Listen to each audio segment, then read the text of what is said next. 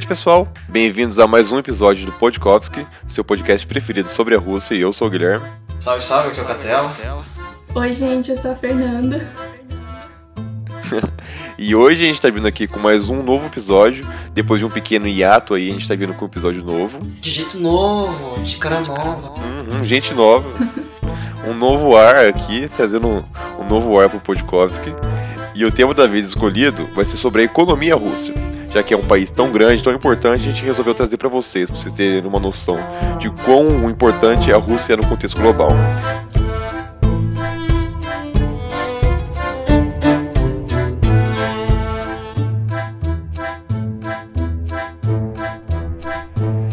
Então vamos começar com uma pequena contextualização agora, para vocês saberem como que surgiu, como que a economia da Rússia foi desenvolvendo, e eu vou deixar a Fê falar sobre isso. Bom, gente, a gente sabe que a Rússia é um país muito grande, logo é muito rico em recursos naturais.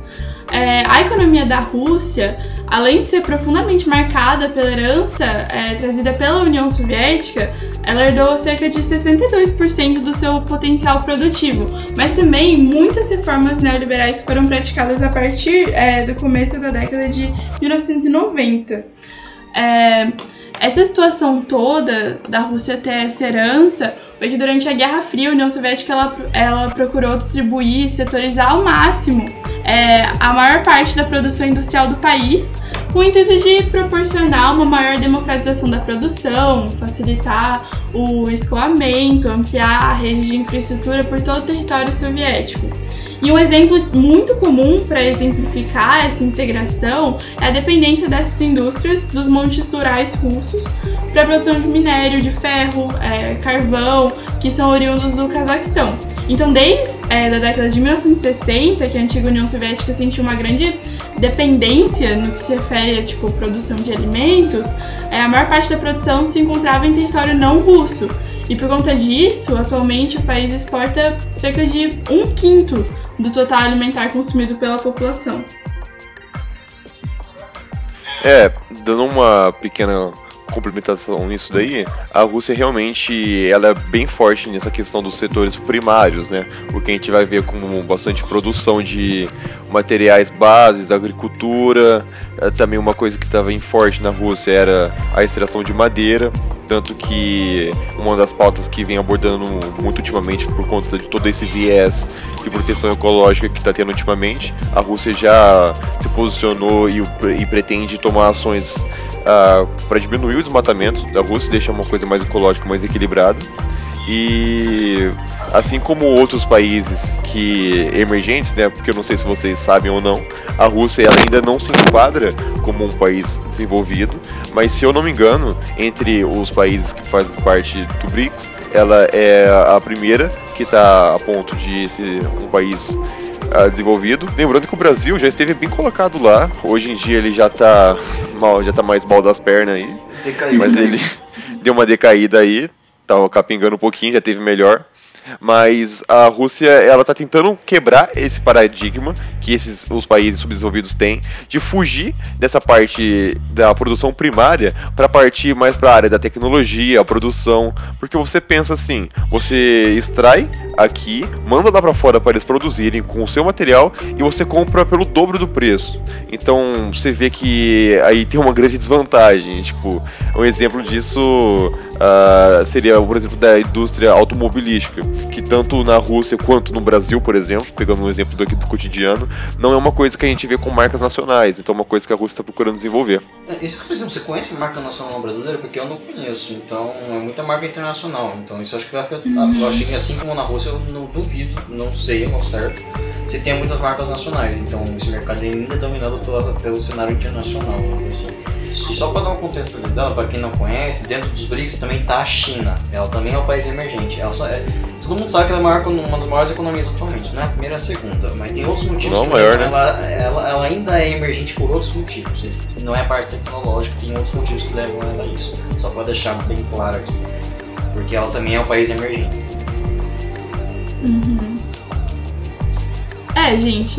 É, é muito legal estudar sobre a economia da Rússia, porque a gente vê que depois do período da Guerra Fria foi extremamente difícil, economicamente falando, para a Rússia, porque aconteceu uma retração de cerca de 40% da sua economia na década de 90. E essa crise foi resultante, sobretudo, de uma grande privatização sem controle que foi empreendida no governo do Boris Yeltsin, que fechou várias é, estatais que eram consideradas improdutivas e gerou uma onda de desemprego gigantesca e uma redução é, consequente no mercado consumidor. Então, a partir de 91, com o fim da União Soviética, foram formados muitos monopólios privados na Rússia que caracterizaram essa produção é, precarizada das condições de trabalho e uma exploração muito grande dos recursos naturais. Mas para agravar essa situação, em 98 aconteceu uma crise financeira terrível, é, que consequentemente foi uma fuga de capitais nacionais e internacionais.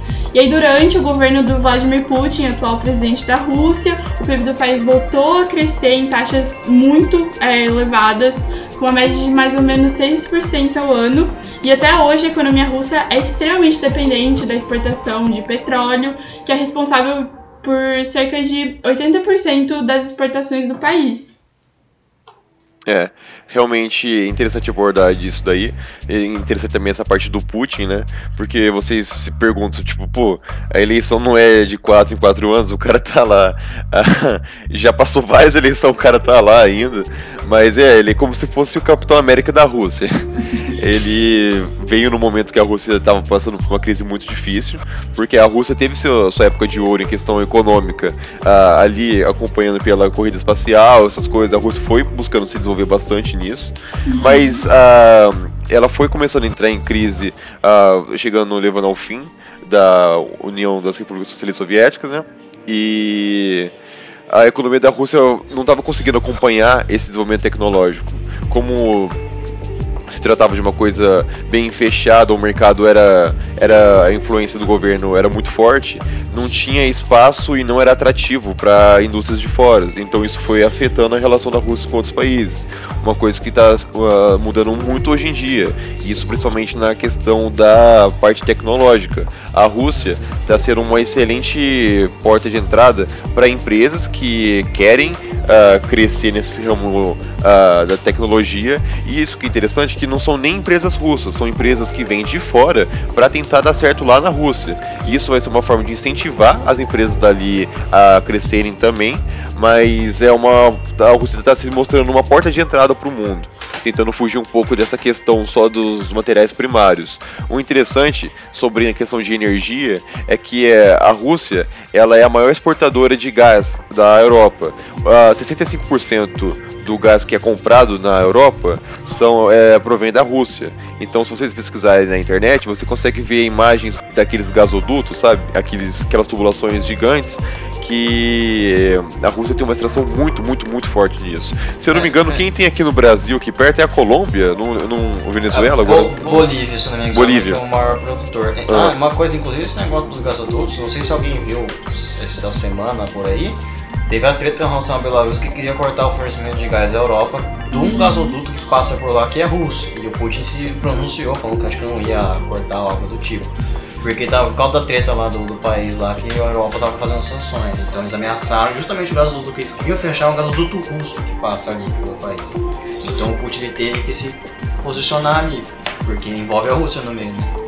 A Rússia nessa questão de consumo de energia, materiais primários, o petróleo, igual a Fih falou, é muito grande. Uhum. A União Europeia consome 70% do petróleo uh, que, é, que provém dali e 65% disso tudo é da Rússia, sabe? Então a Rússia ela é muito forte nessas áreas de minério, ferro, igual a gente já havia comentado aqui. Então nessa questão de produção de energia base, assim, e materiais bases também, a Rússia é muito forte. Realmente, como o Gui falou, é, a Rússia é extremamente rica em recursos naturais e realmente tenta fugir desse padrão de país emergente, porque a Rússia é o segundo maior país né, de produtor é, de gás natural e também o terceiro maior produtor de petróleo no mundo, além de ser um dos maiores produtores e exportadores de diamante, níquel, é, platina. Então, a Rússia, por si só, detém cerca de 10% das terras agrícolas do mundo e é um dos maiores exportadores de cereais no mundo. Imagina que é um país, um país deve ter 10%. Isso porque acho que tem mais de 200 países no mundo, algo do tipo. Um país único tem 10%. É muita coisa, né? Pouca Estamos aí em quase 8 bilhões de pessoas no mundo e um país detém essa fatia enorme disso daí. Então é até um motivo por conta que a Rússia, ela não, mesmo ela estando ainda muito nichada nesse, nesses setores básicos, uh, ela é muito forte, é, é muito influente na economia global, porque ela, ela tem muito território, exploração, tudo mais. A Rússia, por exemplo, ela está em terceiro lugar entre os países com, uh, com a maior geração de energia nuclear. Tanto que a, a Rússia, Estados Unidos, França têm grandes usinas nucleares que abastecem milhares, milhares de quilômetros. A extração de urânio, plutônio, esse tipo de material nuclear que a Rússia é muito forte, uh, tanto para energia, a gente também vai entrar mais para frente um pouco na, na parte da, da, da indústria de defesa da Rússia, armamentista, essas coisas que a Rússia, acho que todo mundo conhece, né? É bem forte nisso daí.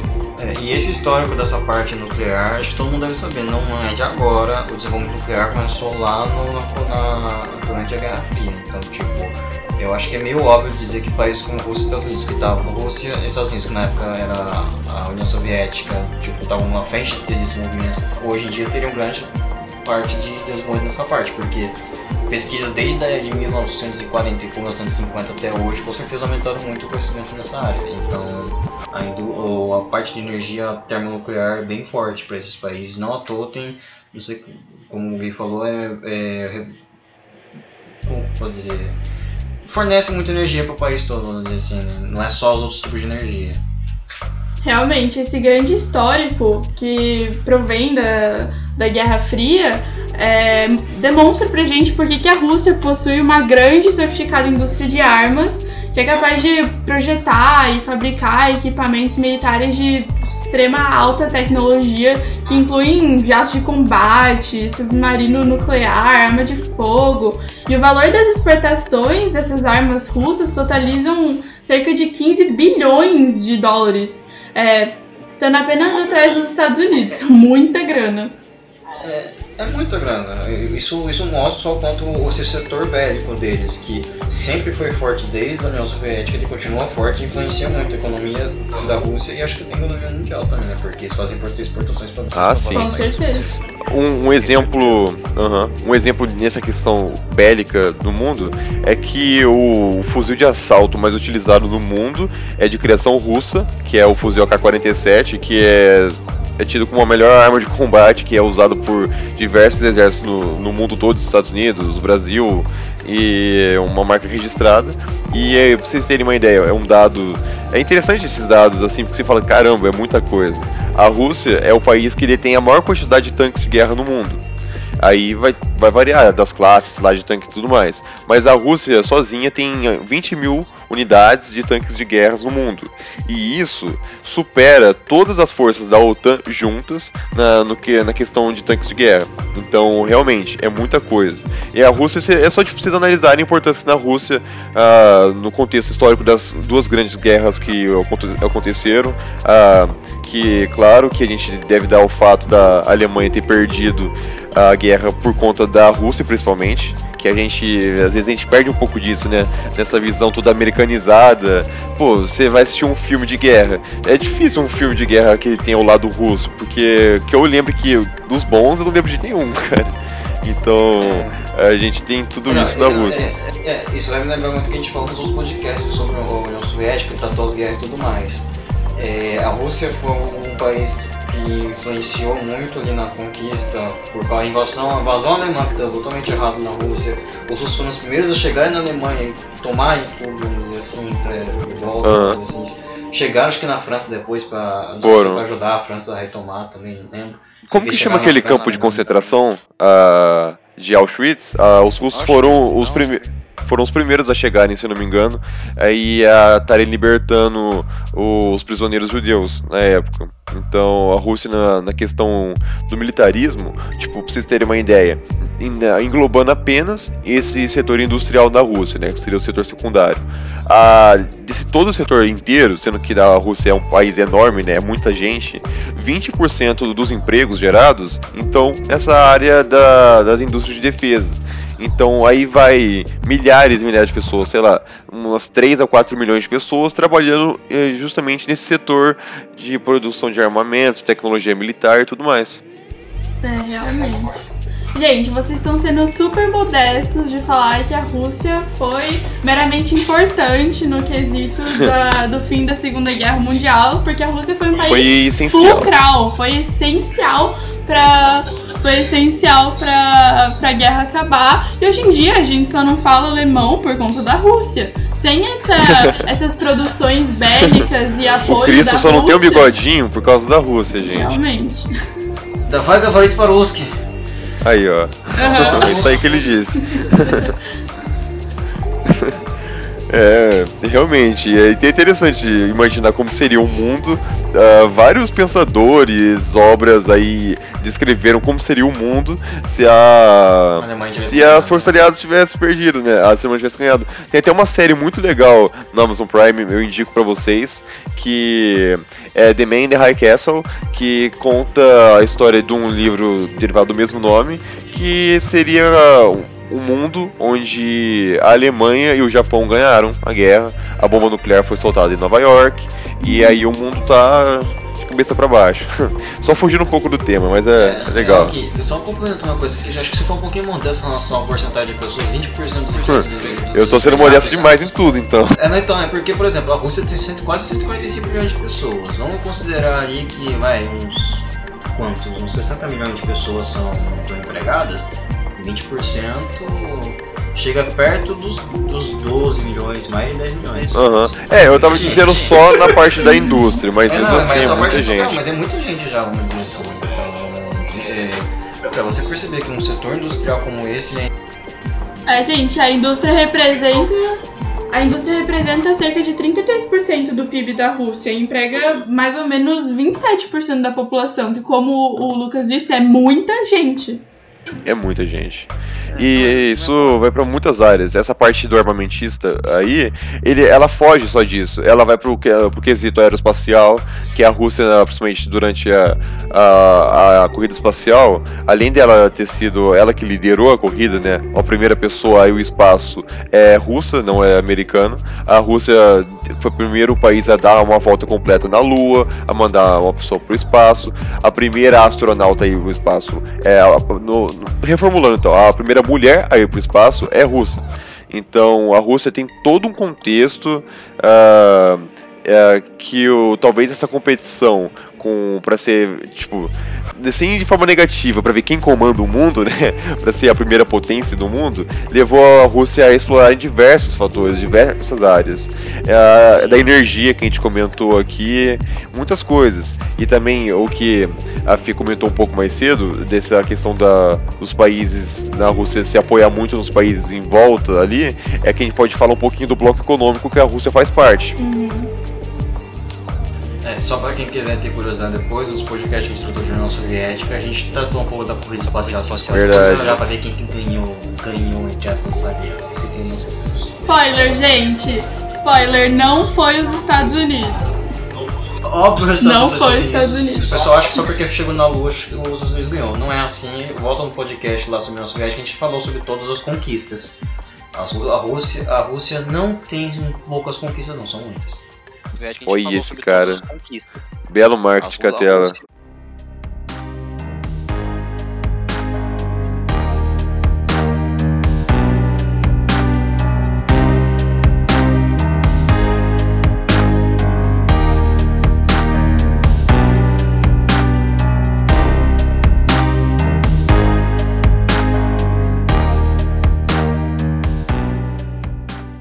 Tá, uh, querem falar um pouquinho sobre a SEI, o Bloco Econômico da Rússia? Ah, bora, bora comentar sobre. Eu acho que, para quem não tem noção de quem é a SEI, né, a Comunidade dos Estados Independentes, ela surgiu, se não me engano, foi ali depois, um pouco depois da surgi, do surgimento da OTAN, eu acho. Foi ela ou foi o outro grupo que foi em resposta à OTAN? Não vou me lembrar agora. Na real, a OTAN, eu acho que ela veio antes disso aí. É, então, veio, eu sei, que, eu sei que tem algum grupo, bloco econômico, algo do tipo, criado ligado uhum. à Rússia. O Pacto de Varsóvia? Eu acho que foi o isso, o Pacto de Varsóvia. Sim, sim. Assim, né? É, a OTAN foi é, contra o Pacto de Varsóvia. É, mas até. Assim, uhum. Pra quem tem noção, as seis são os antigos países da União Soviética, formando uma espécie de bloco econômico, se não me engano. Uhum. É, exatamente isso. Corrijo se eu estiver errado. Exatamente Mas, isso. É, é justamente, o Fernando tratou antes, falando sobre a parte relacionada como a Rússia ela tem uma dependência em outros setores. Então você cria. Ao, por quê? Porque estava em outros países do, do antigo União Soviética. Então você uhum. fazer um, uma espécie de bloco econômico com as antigas repúblicas, você meio que supre essas necessidades desses setores. Do fim, né? Uhum. É, teve o fim da, da URSS e a, as dependências que a Rússia tinha não mudaram apenas por ter acabado, ela continuou. Então, esses países ali em volta, principalmente que são muito países pequenos ali em volta que fazem parte também, né? Países que não têm tanta importância assim no cenário europeu e que atualmente a Rússia e a, a SEI é, contam com 11 países. Já foram 12, mas a Geórgia, que era um país ali também, ela volta 2009, 2010, ela saiu, não sei porquê. Aí aí eu não sei te informar o porquê agora, mas dentre esses países que fazem parte da SEI, os mais importantes assim que a gente pode falar aqui seria a Rússia, a Ucrânia, Bielorrússia, o Cazaquistão.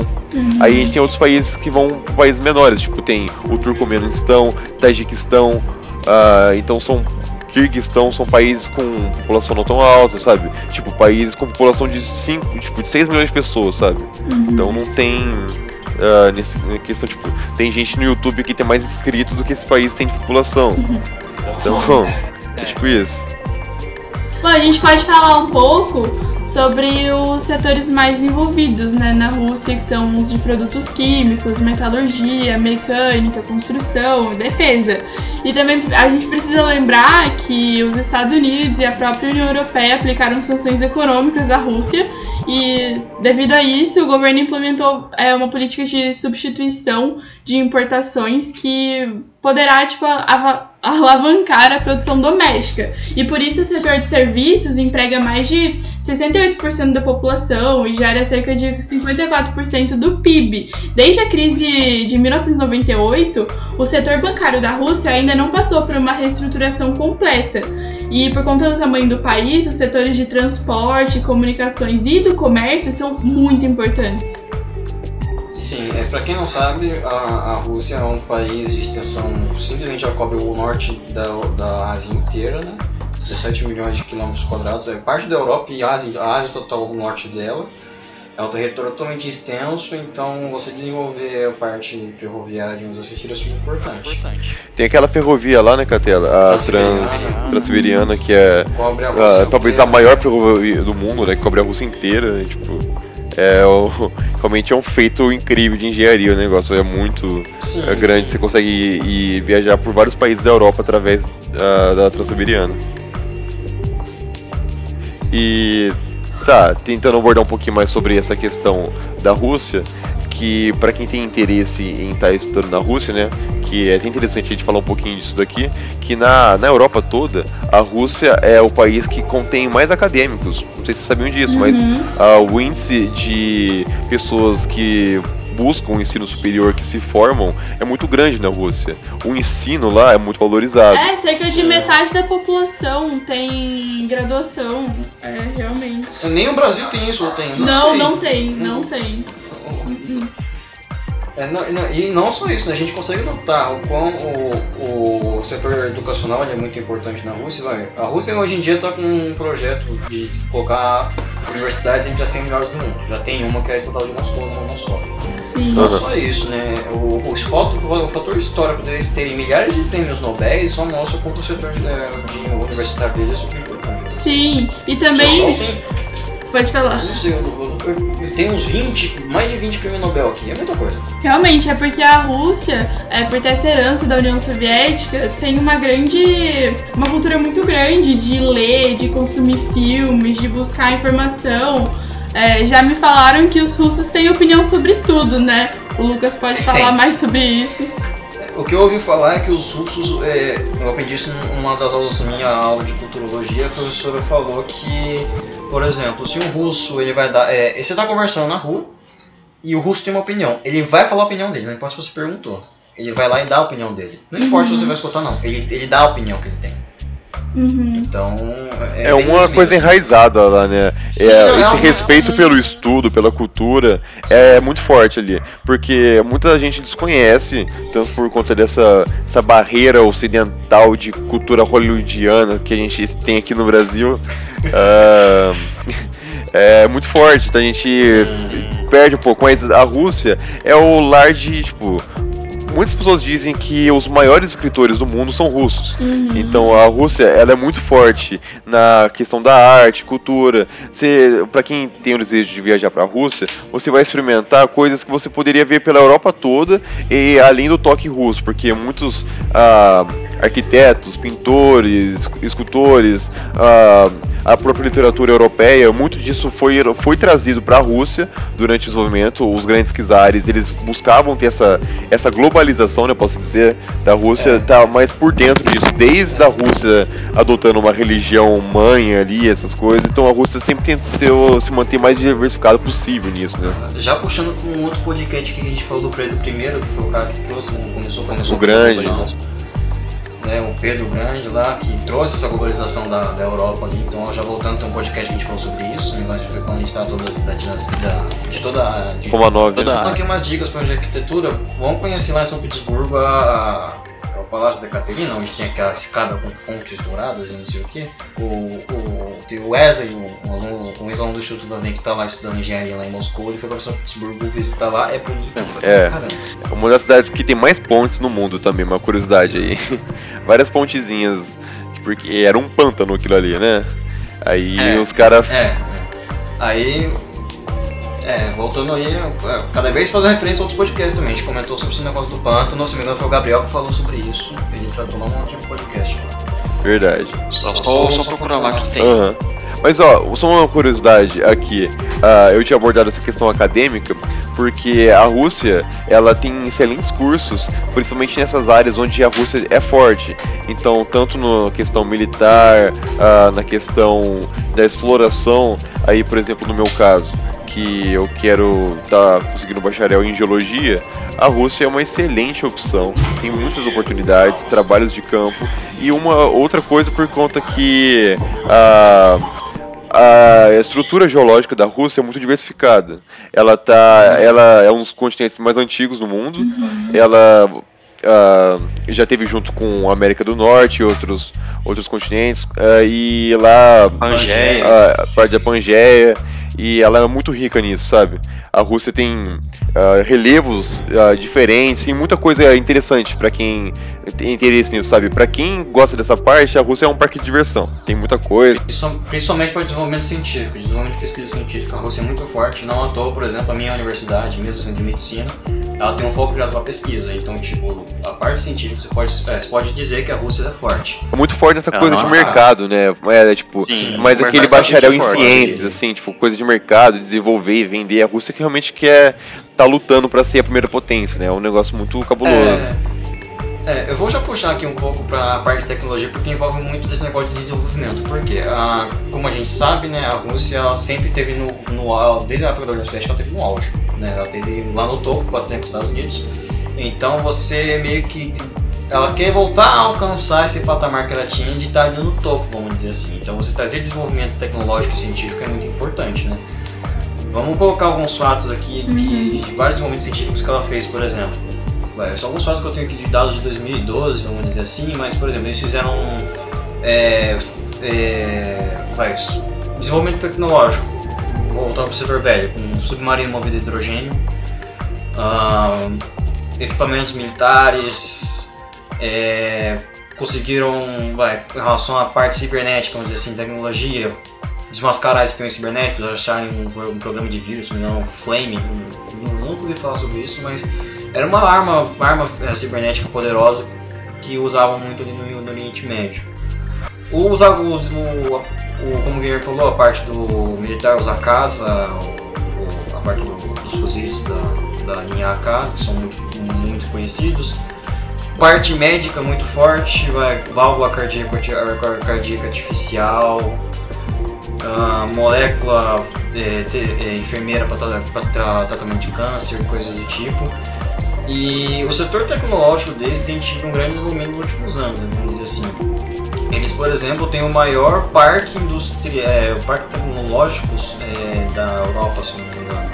É o maior parque tecnológico da Europa que vai ser expandido, né? é o chamado é, Fundação, Fundação é, né, Centro de Inovação Skolkovo, ele fica em Skolkovo, se não me engano. Foi criado em 2010, 2020, ano passado, ele foi, fez 10 anos. E para vocês terem uma noção, ele é um ambiente de inovação tecnológica que visa, vamos dizer assim, desenvolvimento e comercialização de tecnologias avançadas, tanto para a Rússia quanto para fora dela. E muitas empresas de fora vão para lá. Você, você ter uma noção da quantidade de empresas que tem lá, né? Atualmente ela tem, ela abriga em torno de 400 empresas, startups, vamos dizer assim. E além disso, é possível para algumas empresas meio que se tornarem é, ganhar o status de residência nesse lugar. Então eles podem usar as estruturas e tecnologias de lá, vamos dizer assim. Que lá eles não vão, eles vão ter todo um laboratório e coisas do tipo para você fazer de desenvolvimento. É, bom, pra vocês terem uma noção é, o quão importante esse pacto tecnológico é, digamos assim, os ganhos totais que esse pacto tecnológico resultou, vamos dizer assim, foram em torno de um milhão e meio de, um bilhão e meio de dólares, que, é que é, vamos dizer assim, já era grande no ano anterior. Eles, eles tipo, tiveram um momento muito grande em relação aos outros anos e nesse lugar, o desenvolvimento tecnológico ele tem, vamos dizer assim, você pode vários tipos, várias empresas de vários setores podem desenvolver, mas ele tem um grande foco bastante na em algumas áreas específicas. A parte médica lá tem ela é bem forte, vamos dizer assim. É, é uma área bem é, é, uma área dinâmica, né, vamos dizer assim. É, e eles têm alguns desenvolvimentos lá. Alguns exemplos, por exemplo, é, tem é, uma empresa chamada é, Epatera, ela desenvolveu um, desenvolveu um medicamento para tratar a hepatite D, né, uma doença que não tinha cura. A empresa, é, teve uma empresa que, é, se não me engano, é, ela desenvolveu um remédio. Eu não sei se o nome do remédio da empresa é Mirclodex. Ele, um, ele foi registrado tanto na Rússia como na Europa isso é ano passado e, e ano retrasado. Ele é como se fosse uma terapia inovadora. Não, o texto que eu li não indicava sobre o que, mas só que dá pra ver o ponto que o desenvolvimento da parte médica deles tem sido importante. E não só isso, né? Tem outras muitas áreas que vão ser tratadas lá. Eles até inclusive têm uma espécie de centro de estudos onde os, tem vários estudantes de pós-graduação que estão lá desenvolvendo tecnologia e coisas do tipo, então tem uma grande influência. E não apenas isso, né? A Rússia ela tá, ela tá com planos mais ambiciosos, que não sei se vocês conhecem nos Estados Unidos chamando Vale do Silício. O Vale do Silício, aquele, aquela grande região da, da Califórnia que vai ter as maiores, que tem as maiores empresas de tecnologia do mundo. Vamos dizer assim. A Rússia quer criar o Vale do Silício dela. O, a ideia é criar a chamada ilha Cyborg, eu chamo de ilha Cyborg, porque a principal desenvolvimento de tecnologia que eles pretendem usar lá é tecnologia de prótese e inteligência artificial. É, é uma, vai, ficar, vai ser um, é um centro tecnológico, vamos dizer assim, que vai ser lá na, é, na ilha de, de Rusk, perto de Vladivostok. Isso meio que tira o monopólio, então a centralização da tecnologia de Moscou, lá para outro lado, Pra quem não tem noção, Moscou, que fica perto da Europa, fica lá na Europa, Vladivostok é lá do lado do Japão. Só pra ter uma noção de geografia, é lá do lado do Japão. Eu quase fui estudar lá, não fui porque não era a minha terceira opção. É. Mas. É, não. É, pra, pra, quem não vai, pra quem não sabe, a Rússia tem 11 fuso horários diferentes, então é, é complicado. Mas, é, mas é, essa ilha, ela tipo em 2017, ela meio que é, como que eu posso dizer, é, foi meio que começou, acho que esse desenvolvimento dessa ilha, vamos dizer assim. O Putin, ele, ele é, como, como que eu posso dizer, é, ele quer muito esse desenvolvimento da parte de inteligência, inteligência artificial. A inteligência artificial hoje em dia é muito importante. Então, é, incentivar um lugar, a construção de um lugar como esse é muito importante, vamos dizer assim. E é, como que eu posso dizer? Para quem é, é, o desenvolvimento tecnológico, né, como a gente já falou, é muito importante, principalmente para quem quer se desenvolver como país, é, quem quer ir para um setor, quem quer se tornar um país desenvolvido, né? Se você ficar só na parte manufaturada não dá. Então você ter a própria tecnologia conseguir desenvolver é muito importante. Então a visão de você criar um vale do silício, né, entre aspas, do lado do leste, vamos dizer assim, né, sair dos Estados Unidos e qualquer outro lugar, se torna uma atração para outras empresas, vamos dizer assim, né, atrair principalmente empresas de perto, ali, da China, da Península da Coreia ali, do Japão, e crescer o, o lugar, vamos dizer assim, e desenvolver cada vez mais tecnologias, né. E o governo ele, ele dá fundos públicos para isso, né? Países emergentes como Brasil, Índia, essas coisas, quando você não tem muito recurso, digamos assim, você dá um incentivo público para desenvolvimento de tecnologia e desenvolvimento de, de coisas, né? Porque se você não dá incentivo, vai, você vai ter muito escape, né? Você tem muito escape de, de mentes, de, de tecnologia, né? Quanto mais você conseguir manter no país, melhor, né? Então, isso meio, esse investimento estatal, vamos dizer assim, é importante para essa parte. É, é isso, pessoal. Resumidamente, a Rússia ela tá, tá tentando sair dessa barreira primária, igual a Catela comentou aqui. Tá sendo uma excelente opção. A Rússia sempre foi, mas agora é ainda mais é, um realce isso daí que a Rússia ela vai ser tipo uh, as pessoas que vão para lá não se arrependem tanto quesito de estudo, a vida e desenvolvimento, a área de trabalho, tudo, a Rússia está crescendo muito. E não se surpreendam se daqui a alguns anos a Rússia ser tão conhecida, tão importante quanto os Estados Unidos, porque é, ela realmente está se dedicando, está se apoiando, está crescendo muito nesse setor. A Rússia e a China nisso, tá? Só para dar um adendo aí. É, a, a China tá com. É, é a China ela tá, ela tá além. Não sei como é que ela chegou onde ela tá. É, ninguém sabe. É um absurdo de avanço. Mas, ninguém sabe o que, que eles fazem. Tem a, tem a, se a Rússia se, a Rússia se mantém nesse, nessa, nesse ritmo, assim, ela chega no mesmo nível. Chega. É que a China é uma população muito grande, né? Eles têm todo o mercado que eles precisam, é deles mesmos. Eles mesmos consomem e produzem é. para eles. É muito grande. É, não, é, é, é bizarro, né? Pra ter uma noção, vou dar um exemplo meio, meio bizarro aqui, mas a China, por exemplo, toda vez que alguém lança um jogo internacional, existe sempre um servidor que é só chinês, porque o público deles é enorme. É enorme. Até pra filme, tem filme que você vai ver a bilheteria do filme, é enorme, mas o filme foi um fracasso aqui. Só que só na China o filme bombou e muita gente assistiu. Sim, sim. então é isso, pessoal. A gente tá finalizando mais um Podkovski aqui. Uh, podem ficar atentos que vão ter mais Podkovski vindo por aí. Novos temas, no, novos estudos aí. E alguém... de uma carinha nova, inovando aqui. Inovando aí. Terceira, terceira inovação feita por a gente. É. Segunda, terceira inovação, mas uh -huh. fazem parte, faz parte. É isso aí. Trazendo aqui agora com qualquer, qualquer aspecto que a gente tenha colocado aqui, que às vezes tem, tem algum erro, reporta pra gente que a gente pode. Tipo, claro. Qualquer sugestão, qualquer dúvida também, acompanhe a gente também no Instagram do projeto, no Instagram oficial do projeto, que é o Projeto Estúdio na Rússia. Lá, a Fia ela faz, ela vai estar tá aí tomando conta, guiando a gente aí nos stories, aí nos reels e novos posts sempre a gente está sempre tentando tá atualizando ali. Uh, acompanhe a gente também no nosso outro projeto que é o Future Seeds, que também temos o nosso podcast, que é o Greencast, que a gente também tá aí para tá gravando novos episódios. E é isso, pessoal. Valeu aí pela audiência, valeu aí por todo mundo. Tamo junto das Vidania. Das Vidania.